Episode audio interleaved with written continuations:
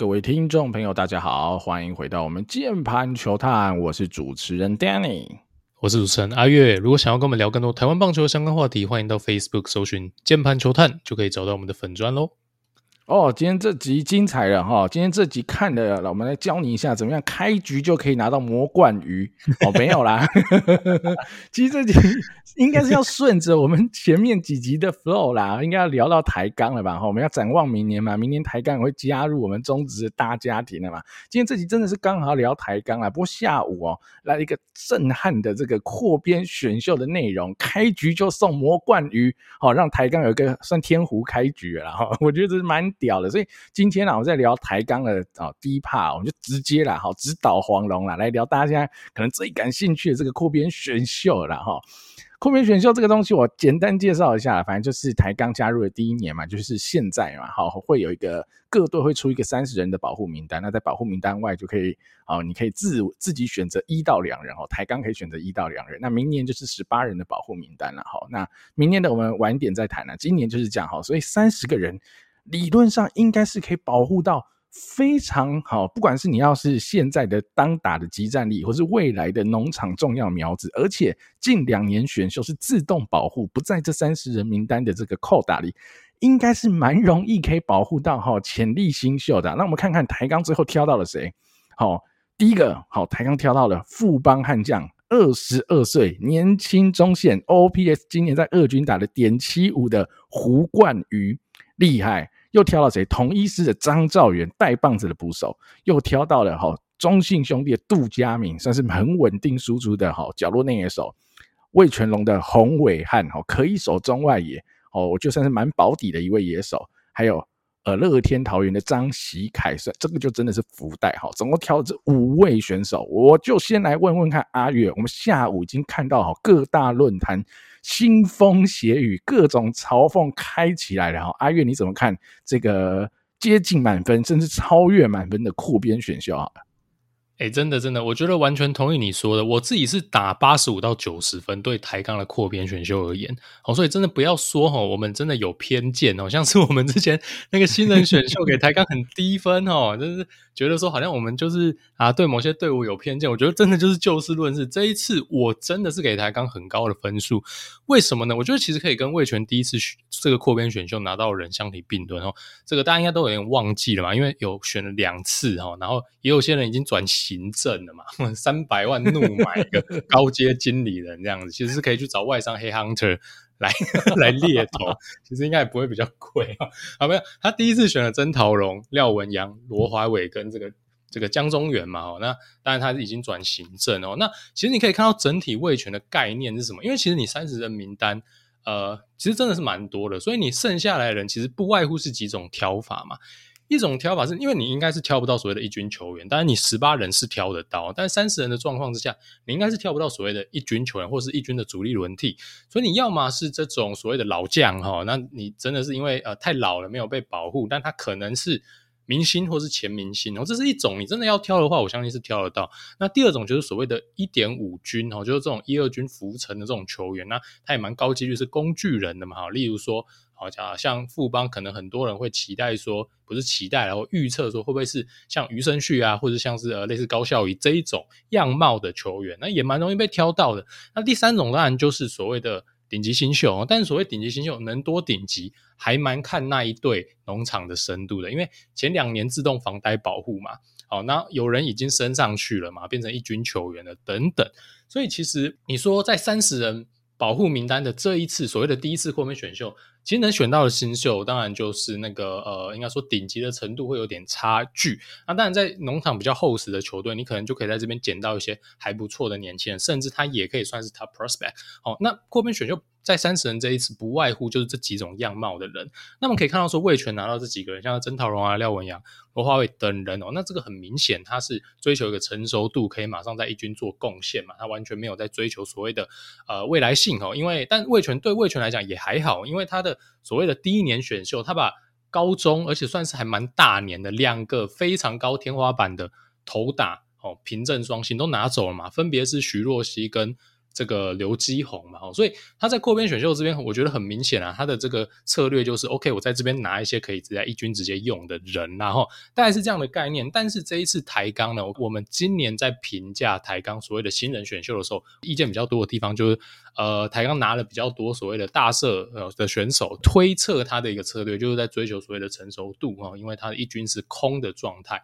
高足啊这种比较年轻需要养成。但是未来的这一个啊、应该说天花板比较高，这样的一个新秀人选其实不多。好，但是我们可以看到说，他反而在扩编选秀某种程度的做到这件事情。当然，我扩编选秀拿到人一定是可期待性。当然可能没有这么的高，可想象空间当然没有那么高，因为毕竟他们都已经打职棒几年了，也不是说真的很年轻。但是你可以看到说，他拿到了人的样貌，很明显跟味全有差，对吧？OK，他拿到了胡冠宇，不用讲了。我觉得我我其实如果真的要排所谓的呃农场的这个五大新秀或十大新秀，当然我们之前有尝试的排过，那网络上也有一些呃其他的这个朋友有排过。但我想你如果任何的观点来排富邦的顶级新秀，应该很难。不把胡光宇排进去吧，结果台钢竟然选到了哦。然后另外，其实他们也选了蛮多，我觉得是未来蛮有想象空间。像例如说张兆远，刚刚 Danny 提到的哦，有棒子的捕手，然后呃，他是有一个有长达想象空间的捕手。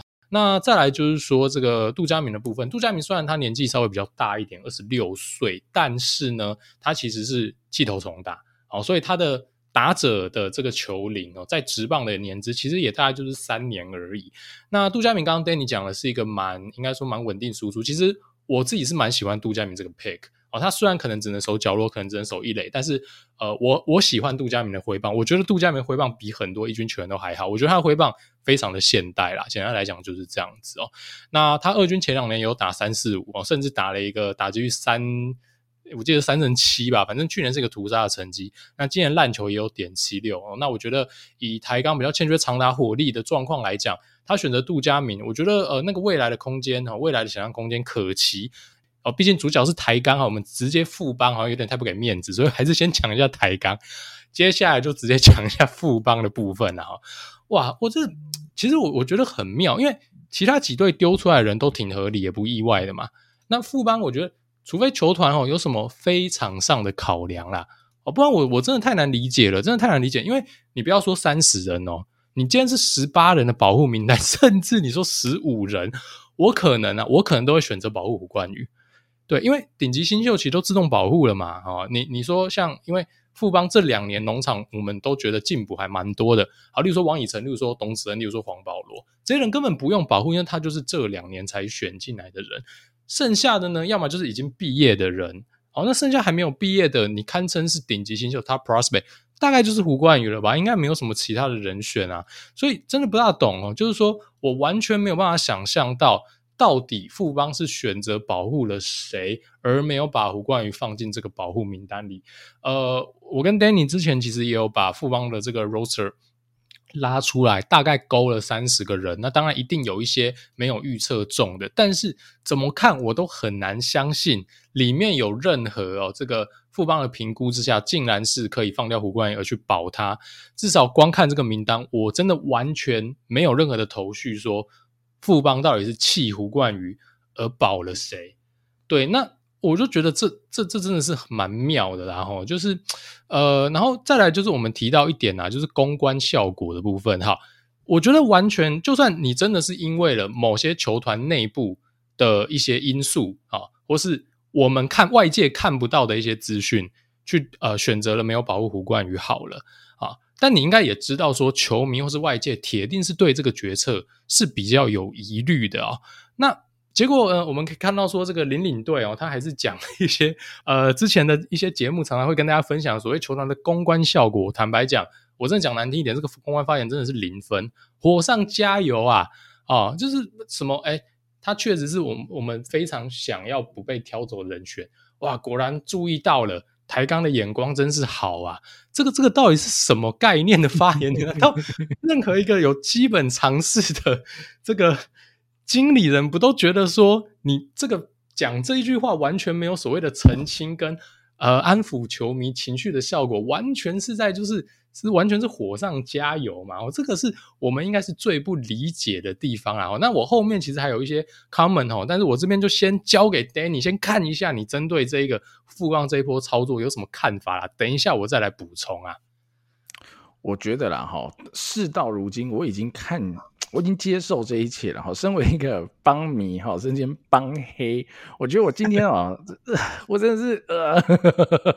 我真跟，呃，就觉得又好气，其实又蛮好笑的，就是气的一定是这这到底是什么样的智商水平，会 把胡光宇没有放在三十人名单里？不懂，完全不懂，完全不解。我不知道是从哪一个角度来看这件事，我只能猜测了，他可能把李宗贤哈等人放进了里面，所以舍弃掉了。胡冠宇，因为他今年虽然选了三个游击手没错，可是今年的都不用放在名单里，也自动保护啊，所以根本没有太难保护的问题。然后，除非他保护一堆老将，那我不知道。但老将是真的是更没有保护的必要，因为台钢现在的情况，你说明年的扩编选秀他去选老将都还有一点道理，但今年的扩编选秀选老将真的是呃太没有意义了。所以呃，首先呢，就像阿月讲的，我不知道哈，到底为什么胡冠宇可以不在这名单里。因为你知道吗？这名单哦，你一定扣一扣嘛。我相信三十个人一定有很多是打二军的嘛。好，不，我就不信三十个人全部都是一军选手，不可能嘛。然后应该是至少有五到十位是二军的选手。到底哪一个人今年在富邦二军？哈，在这个年纪的成绩可以比胡冠宇好？到底是谁？到底是谁？我我不知道，到底保护了谁？告诉我。哇，真的是太神奇了哈！当然这件事我相信一定一定不会公开啦，因为公开只会被骂得更惨。所以这个三十人名单，我想是永远的石沉大海，永远的不会有人知道。好，我们只知道胡冠宇不在名单内哈，搞不好还有更多人不在名单内，我们也不知道哈。只是胡冠宇被挑走，那这是其一啦哈。其二就是这这一波操作，我只能说校长可能是比较。佛啦，我只能说比较佛啦。今年对不对？富邦悍将二军总冠军，他想说这样太没有挑战性了，是不是？校长身为台湾棒球的领导者，对不对？台湾棒球棒坛的领袖，不能这样独乐乐，要众乐乐。哦，所以你看下半季陆续的放走两位哦。顶级潜力的内野中线，为了 就是要让大家可以众乐乐哦。我觉得呵 呵校长这波操作很有创意哈，我觉得乐善好施哦，非常的有 对人机己机人逆己逆的精神，我是觉得蛮佩服的。而且我刚刚又在看了一下，厉害。你说啊，好像我们觉得是 top prospect 哈，如果富邦觉得不是也罢，但胡冠宇也是在二军很大量出赛。带进打二军总冠军赛，他还在总冠军赛二军最后一场还敲了一发全垒打，哎、欸，最后一场 今年二军例行赛总冠军赛的最后一场敲了一发全打，这个印象分数还这么低啊！哇塞，这这个厉害了，所以我真的是，哎，我真的不知道是从哪一个角度切入哈，可以来找出一个可能的原因呐哈，到底为什么富邦没有把胡冠宇放进去保护名单内啊？那我只能说。嗯，他们可能对哈现在新选的这些游击手非常的有信心，非常有信心啊！我觉得也是非常期待，我看看明年。好，这三位新选进来，今年选进来，像池恩齐啊，哦林月谷啦，哈等人能不能哦打出三三四，甚至比三三四更好的二军成绩？我非常期待，说真的，我非常期待哦，因为我觉得没有那么容易，整个中职二军的内野中线啊，打得像胡冠宇 P A 一样多的内野中线，要打到三三四的内野中线，哇！寥寥可数，甚至胡冠宇是整个中职二军打得最好的内野中线，然后我只能这么说，所以我只能说校长应该是学佛的啦哈，啊这个他有不一样的看法，切入点不太一样了哈，然后对他他他就是想要让大家哈有更好的机会来来来酸一下他，我也我也没办法哈，其实我也没办法，但。这似乎已经是富邦一贯的操作模式了哈，就像阿月刚刚讲的，他确实是我们非常不想被挑走的人选，果然被注意到了，对方眼光好啊，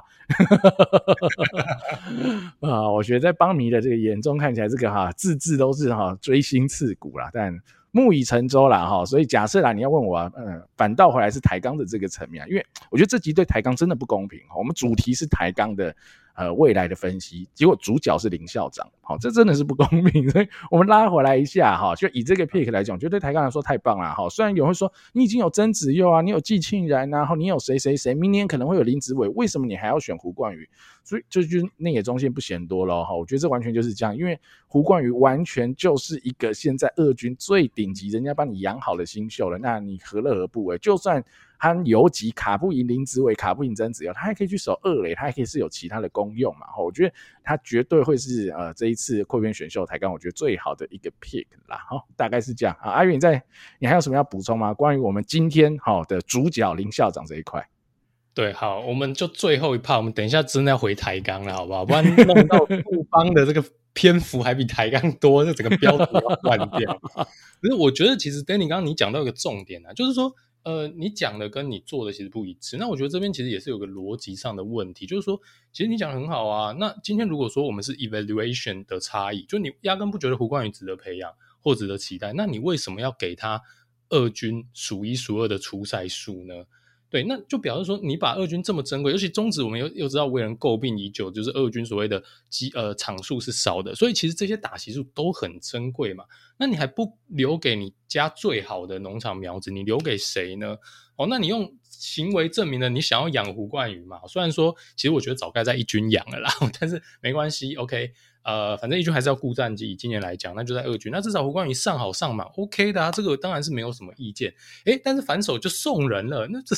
这个两个就真的也是很逗啦，真的很逗。你说从头到尾哈，我的 evaluation 哦，我的球员的评估就是跟人家大相径庭。我压根就不觉得胡冠宇是一个 top prospect。OK 啊，那你二军把他冰爆嘛，然后不就把他送走，OK 啊。就你还帮人家养，好，所以我就。我今天看到这个新闻哈，我就马上就在我的这个呃一个朋友的群组里面，我就直接在跟一个帮迷在聊天，我就说，你们家是代客选秀是不是？跟你去那个北海岸吃螃蟹一样，都要代客料理一样，不是？而且还可以指定哦哦哪个部位哈，我要我要吃花蟹，我要吃三点蟹，代客选中线哦，最难选的富邦帮你选。好，然后再透过各种花式操作，扩编选秀也好啊，好正规交易也好，好把养好的哦 PA 都养好养满，帮你把没耐心的部分先处理掉，帮你把螃蟹都先杀好，好，然后送送出来，然后像杨敬豪跟胡冠宇，哦，然后也有人呃也有球迷挖出那个二零一八年的新闻嘛，那个标题一看就笑了嘛，好，好富邦 中线的未来。杨敬豪、胡冠宇，对吧？就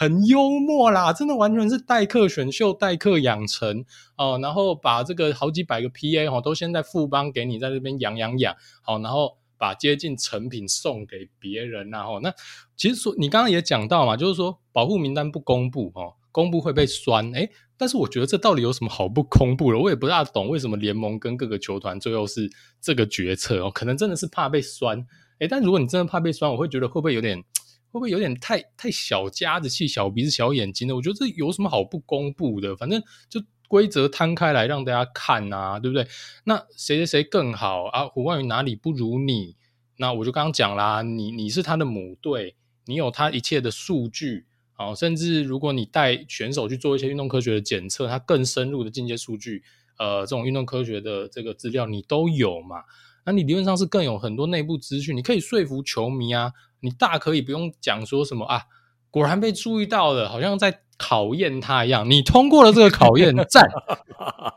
哦，校长出的考题不错不错，对，校就果然是哦，百年树人啊，这种那职棒圈也是坐育英才，是不是这样？对啊，我其实因为富邦一一直以来这种公关的发言都很多问题。我都觉得是不是在看喜剧的段子，你知道吗？因为那个段子真的写得太经典了，我觉得萨泰尔娱乐瑟瑟发抖，你知道吗？他如果有在看 YouTube，应该知道萨泰尔就伯恩的节目哦，有出一个节目叫《炎上》哦，都是请一些哦社会贤达上来被 diss，觉得绝对该出一个炎上林华伟啊！我相信他的点阅率哦五百万应该不在话下，三百万好了，因为胡冠宇就卖三百万啊。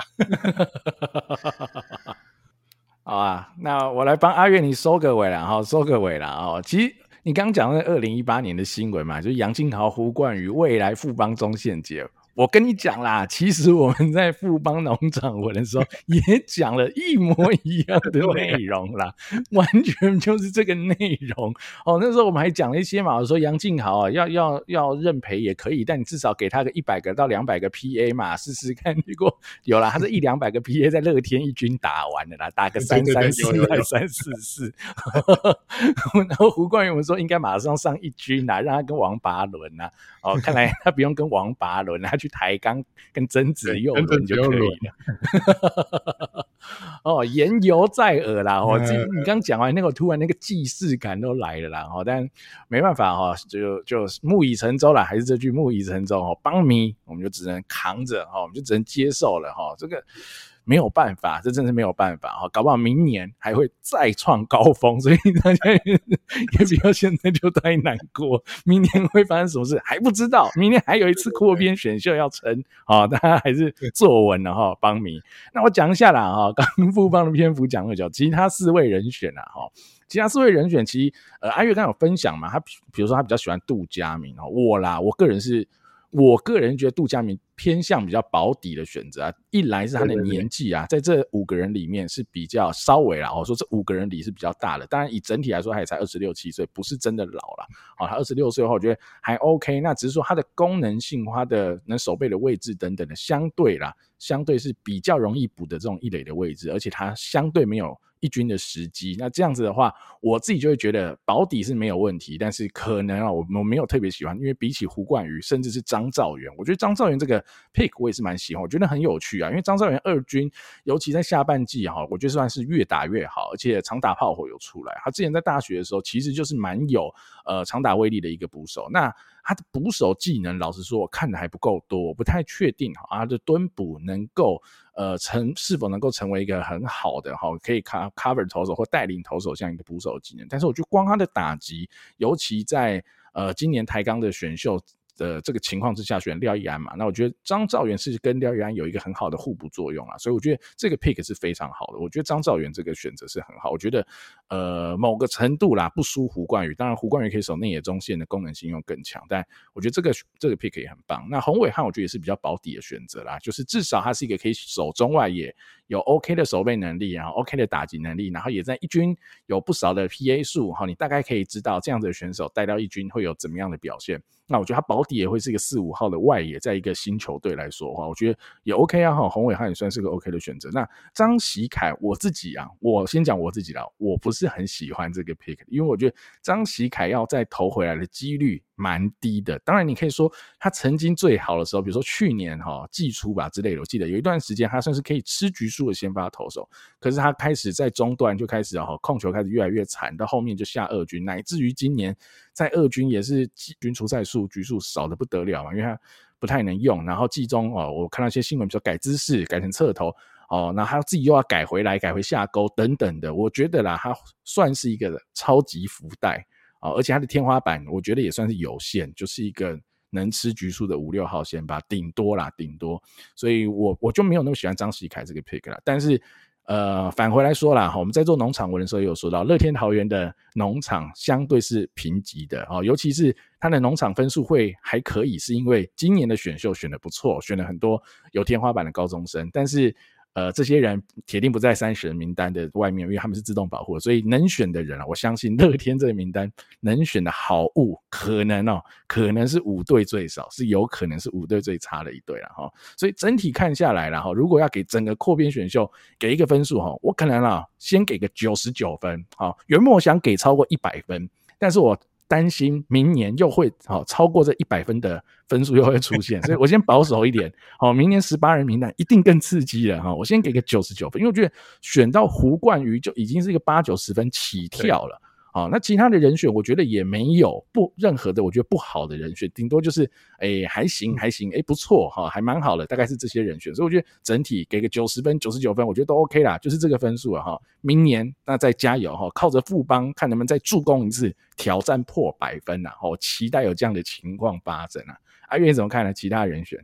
其实我刚刚也大概有带到过。那呃，我觉得就是非常的补洞，就是你论位置的话，传统的补洞思维也都补到哦。然后我刚刚也已经有带到过，我喜欢这种呃去补齐哦，可能是未来的想象空间的这种选法，因为这可能是他今年新人选秀相对比较没有朝这个方向去做。呃，去做加强然后那呃，其实等一下我们可以带一下，现在台钢可能哦，明年这个第一年进到职业的比赛，大致上的一个阵容大概是长怎么样哦？但其实捕手哈，真的当然就是非常极度的稀缺啦。然后他们今年的新人选秀，其实当然捕手也选的不够哈。那真的选到张兆元，也算是统一今年在二军喂了很多机会的选手吧。好，那当然这个嗯能拿到，当然我觉得真的是非常非常的赚，非常非常好的一个 pick，我真的也是觉得应该这个 pick 大家都很满意啦。齁，那我相信统一那边就真的是挣扎很久了，但是统一我其实可以想象哦，最后没有保张张兆元，因为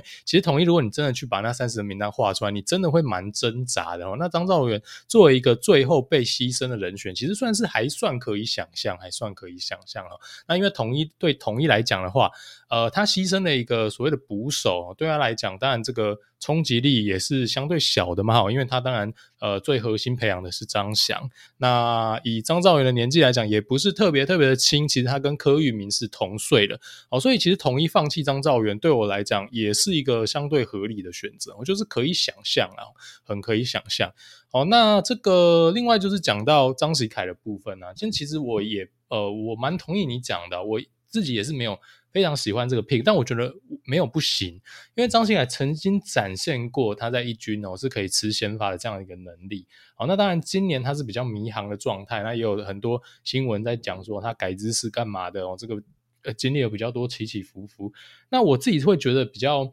呃可能比较可疑的地方，然后就在说呃，因为毕竟其实台钢有陈宇宏嘛。哦，那陈宇宏，我自己认为他的以他的价值，应该是要拿来做先发的轮子。那你已经有一个下钩的一个先发，那但我真的比较难想象，就是呃张喜凯跟陈宇宏同时在轮子里啦。虽然说其实子鹏跟张喜凯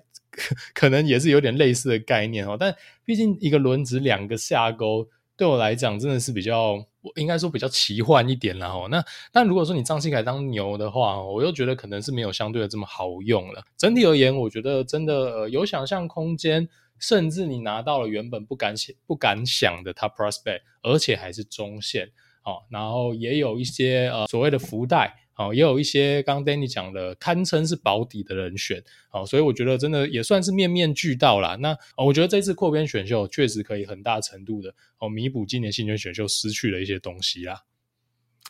好啊，那扩编选秀，我们先这边哈，稍稍做个小结了，告一段落了哈。我们接下来，我们再带大家回来看一下啊，今年的比如说选秀以及近期啊，其实台钢也打了非常多这种自办热身赛。我们来看一下台钢目前啊的一个队形好了，那我们再搭配一下哈，刚讲的扩编选秀，综合一下看一下他们明年哈即将打二军的这个战力分布好了。好，我先讲一下主要的主战捕手，应该就是廖奕安，没有什么问题啊。那陈志佳偶尔有会蹲个几场，但主力一定就是廖奕安。那现在又补了一个张兆元，我想明年的二军应该是廖一安跟张兆元来做一个搭配。那一垒的话，我觉得是比较有趣的地方啊。近几场我看都是自培的严玉轩好来守，而且他都是打第四棒，好打力还 OK 啊，我觉得打力还 OK 哈，所以这也是一个蛮有趣的选择啦哈。就是你现在有严玉轩的，那你就再补一个类似杜佳敏来跟他做轮替吧，我想可能会是这样子的概念哈。那。呃，一类的部分还是像，二类的话，好，比如是黄杰希，或者是我们看到有时候是黄炳阳去守，但我相信黄杰希的未来性一定是更好的。那你现在又有胡冠宇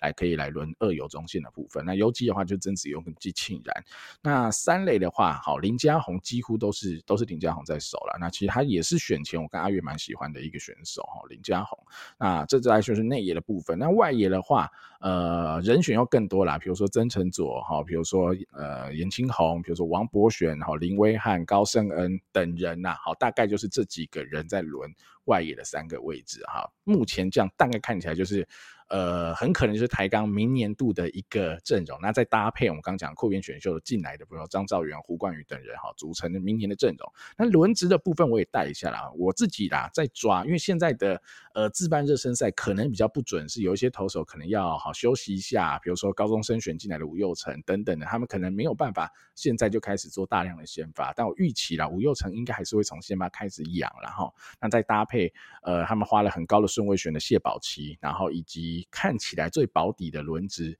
陈宇宏哈，感觉会是明年二军的主力的三个轮值投手了。我现在的感觉啦，那你又有了张喜凯，就看你要怎么养、怎么练了啦。因为今年张喜凯基本上是二军的比赛都不太能投啦，哈，他就是他就是上个一场还两场，我记得了哈。所以呃，台钢这边可能还要再找找看有没有更多的轮值人选，因为原本啊扩编选秀，我记得哈，台钢这边是先喊出要有重炮手，还有长打火力的选手以及投手，好，所以我原本以为他们会多挑一点投手了，但其实最后投手挑的比我想象中的少了，只有一个。哦，而且是张喜凯这种，呃，很福袋的，就是他很可能明年连二军都投不了什么东西的啦。哈，所以那台钢这边可能就要再针对投手部分再去做多一点的琢磨了啦。那我觉得这边我觉得我们可以做一件事啦，好，就是把台钢目前的，比如说阵容，哈，选秀完加上扩编选秀来跟好之前的味全第一年来比一下啦，哈，让大家有个感觉，到底台钢明年好可能会怎么样？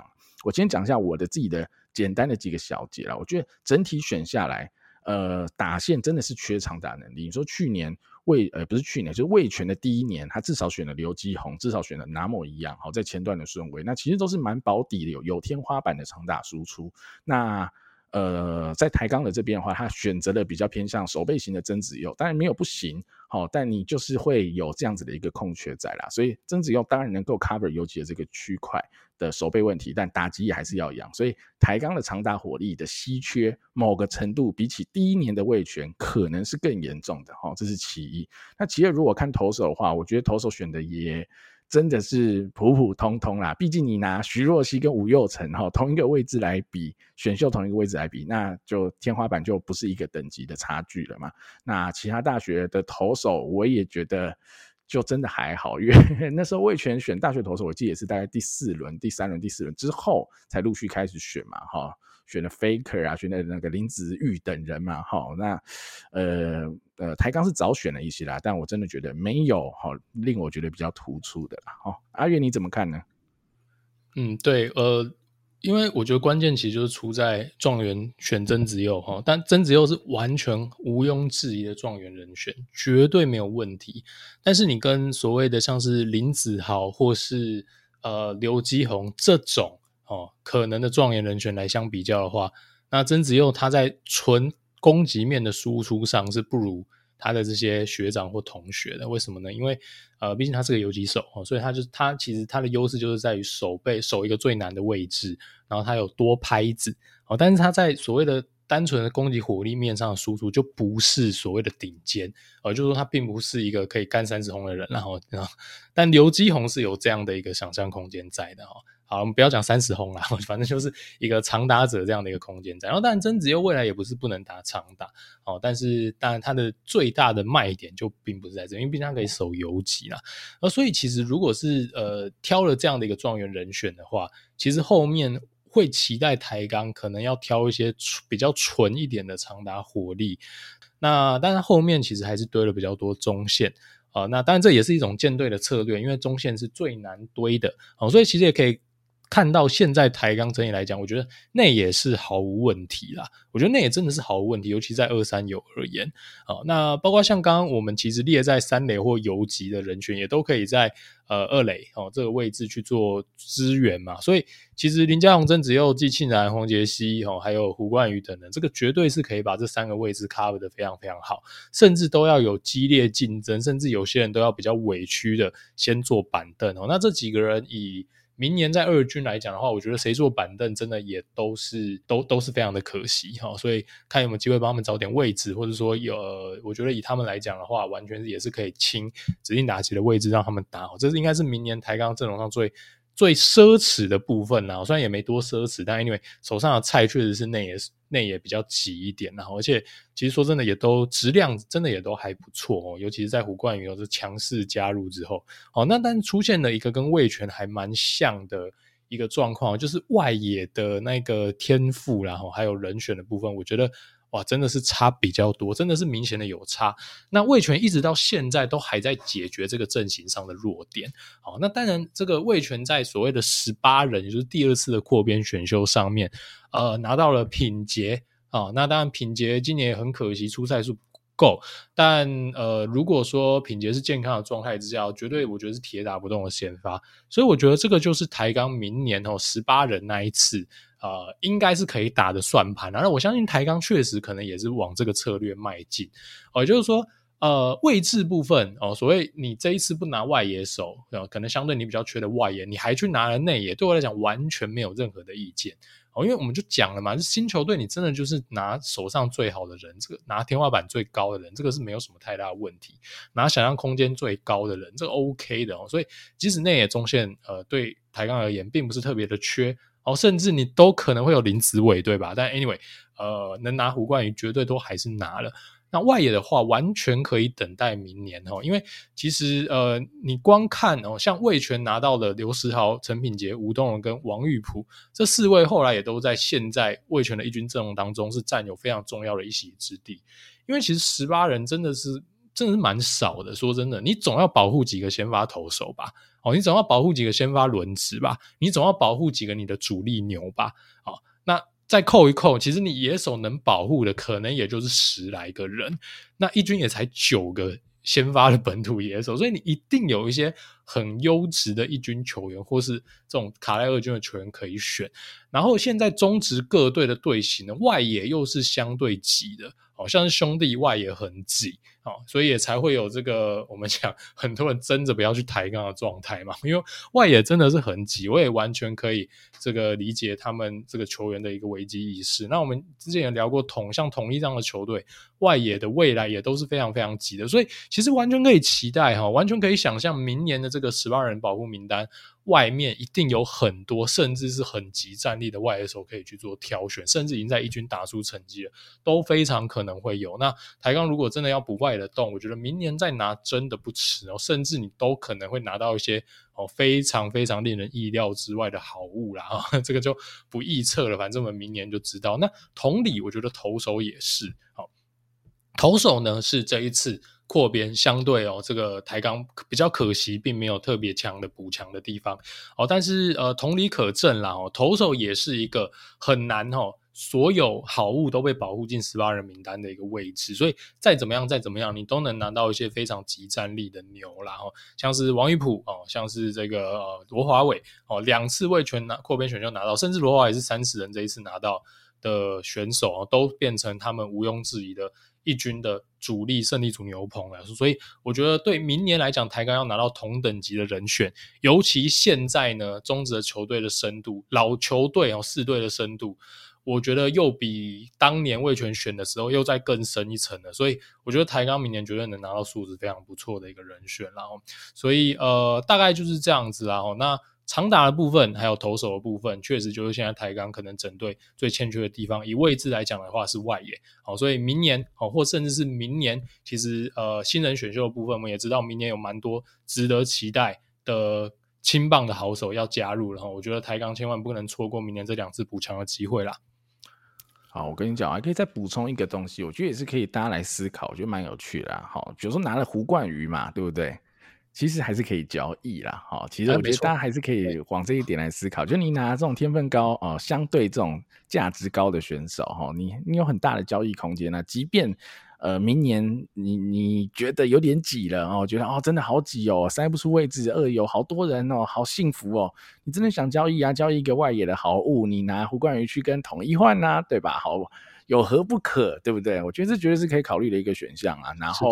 看你的设定的目标是谁咯，然后去怎么样换到这样子好的外野选手等等的。那你说跟中信换，当然也可以啊，没有不行。只是中信的中线相对没那么缺啦，所以胡冠宇对中信来说的呃，这种价值或是重要性就没那么高，但对统一来说，我觉得胡冠宇铁定是有价值，而且是有兴趣的选手才对啦。哈，所以 maybe 用这种角度来思考嘛，哈，所以我也是帮阿月补充一下，他可能在这一次的哈三十人的名单的这一次的扩编选秀里，他可以拿价值更高的选手。嗯，他不一定是真的要用，他也可以拿来做交易的筹码，所以这个进可攻退可守啦。所以整体来看，我觉得呃内野的能力一定是够啦，甚至还有这种交易的余裕存在的啦。吼，好，那最后我们来看一下啦，明年的展望好了。我觉得我先让阿月讲一下好了，阿月你觉得啊，以像台钢这样子的球队哈，明年就要打第一次哈，第一年的二军，他应该要设定什么样的目标，或是他应该怎么样面对明年的这个赛季啊？呃，其实如果是要给台钢一个建议的话，我真的会建议，真的完全不要在意二军的战绩，因为会担心这件事情的原因，是因为魏权在二军单打得非常非常的不错哦。那呃，我想当然一个现成的例子，舰队的一个案例在前面，甚至你直接抄都不会抄得太丑嘛。那当然很明显的。应该说很直觉的，可能也会让台钢内部比较容易有这样的一个所谓明年在二军要打好的一个设定，对。但是我真的觉得没差，你第一年进二军，就算你在二军都被打烂又如何？真的没差啊！而且你在二军赢有点要赢富邦有点难啊，因为 富邦有点拼呐、啊，对，所以呃，对啊，所以其实你说真的，一字排开，呃。就算台钢，当然因为明年强制打二军的关系，所以有很多一军等级的球员会在打二军。但是你以阵容的深度，例如说你跟中信兄弟比好了，如果是这样的一个老球队来做比较的话，我觉得真的在阵容上也没有稳稳的说碾压。真的就像中信，我觉得那个二军真的也是强，真的也是强。对，所以我觉得真的不应该把所谓的 KPI 或是目标设定在所谓的二军战绩。然后，那明年这么宝贵，场次又不多，真的。二军打出队形，厘清，我觉得重点是要厘清谁是可以吃局数的选手哦的投手，然后谁可谁可以是后年上一军之后马上可以拿来做牛棚，因为其实像味全，马上你第一年打一军就会让人家眼睛一亮啦，因为有点蜀中无大将廖化做先锋，不得不如此，把一些人推上前线，但是他们其实都表现的非常不错。好，那这些人当然可能，如果你在老球队的体系是完全没有这样的一个机会，但魏全必须就得用你。但当球队大胆的用的时候，就是会有人跳出来哦，因为机会给了嘛，这个就是一个几率的问题。所以我真的觉得明年关键还是在能不能找出像这样子的一个选手啦。那我相信味全哦，这个在那一年的二军里面，其实透过实战也找到了很多可能哦，可能一开始并不在你的舰队计划、舰队蓝图里面的选手哦，但是他打得非常不错，他展现出呃，可能实战你才看得到的一个能力哦，比起可能把他选进队之前。哦，那他们后来可能都可以在一军派上用场了。那这个是投手的部分呢，我觉得真的是蛮关键的，尤其比起其他球队哦，台钢的轮值真的是比较不稳定一点，而且这甚至你说吴又成哈，吴又成会不会会不会当先发投手？根据他的访问，都还未定之天哦。当然。我觉得真的应该还是会当啦齁，这个我们也讲过好多次，因为你第一轮尾选进来，如果是牛，真是太夸张了哈，甚至你是新球队，好，所以但除了吴又成之外，好像可能谢宝琦当然也是第二轮的选手，那其他的真的我觉得都是开放竞争的，好，这个我觉得真的是明年二军呃打完一整年必须拿到的一个结论啦。野手的话，好好照顾曾子佑，还有其他几个在你队中相对是比较顶尖的内野手的状况。我讲的就像是林家宏，像是机器人，像是胡冠宇，刚拿到胡冠宇等等，好好把这一些呃手上最好的菜的状况照顾好。那我觉得就是明年在野手这块台钢能做到呃，应该说最重要的事情了。剩下的人或是像外野这样的人，就他们自由打吧，好，多给机会，看能看谁能。可能异军突起，就像呃，今年新人选秀后面选的那十几位，就是台钢选到宝的那几位，我们其中有几位可能哦，他有展现过一些长大的潜力，可能是 roll power 不错，但是打不太到球等等这样的一个选手，看有没有人能异军突起。哦，这个我是认为明年台钢二军应该着重在这些点上，而非所谓的战绩。然后，那还是再次强调啦，我觉得我们最快的是在一军能赢。而不是在二军的战绩，我觉得这些都是比较 short term 一点了。所以呃，以上哦就是明年台钢的二军的展望啦哈。那但也非常非常期待啦。我觉得中职有新球队对他来讲都是好事，对整体环境啊、的一个成长健康，我觉得都是好事啊，还是还是祝福台钢明年会有很好的一个成绩啦。好啊，我觉得阿月讲绝对是很很很理所当然的方向了。我觉得就是你要找出可用之兵马，能用的人有哪些？但我自己啊有一个小隐忧啊，在台钢这一块，我自己觉得哦，能吃局数的投手，我自己的感受上，我觉得是相对比较不够的。所以我原本当初啊，在扩编选秀前，我以为他们至少会选一到两个能吃局数的投手。好像味全这第一次的这个三十人名单的扩编选秀，他们就拿廖文阳嘛。好，廖文阳那时候也不年轻了嘛，而且。呃，但他就是一个保底能吃局数的投手，尤其吃二军局数，廖文阳应该是超级保底嘛的一个选择。那在这一次，呃，台钢拿的是张喜凯，哈，张喜凯今年在二军的投好一点二局吧，所以这个就就就很微妙，我只能说很微妙了。那就只能靠我刚刚讲的，可能比较主力的轮子头，就吴又成啊、谢宝琪、陈宇宏等人，就像阿月讲的，吴又成。呃，他也是高中生毕业，他能不能很完整的吃完一军整年的轮值的局数等等的，都还是个问号啦。所以我觉得这点会是我比较担心的，因为哦，你没有说什么野手不够不能打的问题，不会啦哈，因为除非你什么确诊潮那种，那那大家都遇到的那种不算哈。但是先发投手不够，你真的全队会倒，尤其是你的投手群会倒啦哈，因为。呃，这个局数就是要吃掉，每年哈，就即便是二军六十场比赛，六十场乘九局也是有五百四十局要吃嘛。那你可能只有十多位的投手，你就是要把这五百四十局消耗掉。那你要怎么样做这局数的分配，能够一方面保护到可能高中生刚进来哈，还不能投那么多局数。那二方面你要找到可用之兵等等的啊，这局数的分配，我我觉得啦，会是明年台钢教练团很需要花心思去做的一个准备啊。那野手的养成，我觉得相对就简单了，就是放给他们打，就像阿月讲，就下去打。喽，好，就是你有明显的好的人，像曾子佑等人，明显那么好的，当然就打得多。那比较不明确的位置，像是外野的位置，那就大家轮着打，好，谁打得赢就就。就胜者全拿了哈，可能他就打得好的，他就继续打下去；打得差的，可能就机会少一点。类似像这样的情况啊，我觉得，呃，把 PA 花在正确的人身上，然后让你未来一军能够打出成绩的几率最大化嘛。哈，跟阿月讲的，我觉得逻辑应该都是一样的。然后目标一定还是展望在后年的一军啊，乃至如何最快打进季后赛或是总冠军等等的，应该是朝这样子的一个舰队方向来做迈进啊。好了，那以上大概就是这个台钢了哈。其实今天的主题真的，我们真的是刚刚好哈，因为上礼拜就聊到中信，我们就有讲说我们会聊台钢了哈。那台钢做一个收尾，那搭配上这个扩编选秀哈，虽然说是台钢为主题哈，校长当主角，但但真是比较抱歉了哈。对于如果有鹰迷哈，如果已经有这个鹰迷的存在，只能跟你说声抱歉。今天的主题为偏。好，但我们不得不讲，因为校长这个太创意的名单哈的保护了，我们不得不讲了哈，大概是这样了哈。好，还是感谢大家的收听哦。那我们呃之后的节目再见喽哈，感谢大家，我是主持人 Danny，我是主持人阿月，我们下期再见喽，拜拜，拜拜。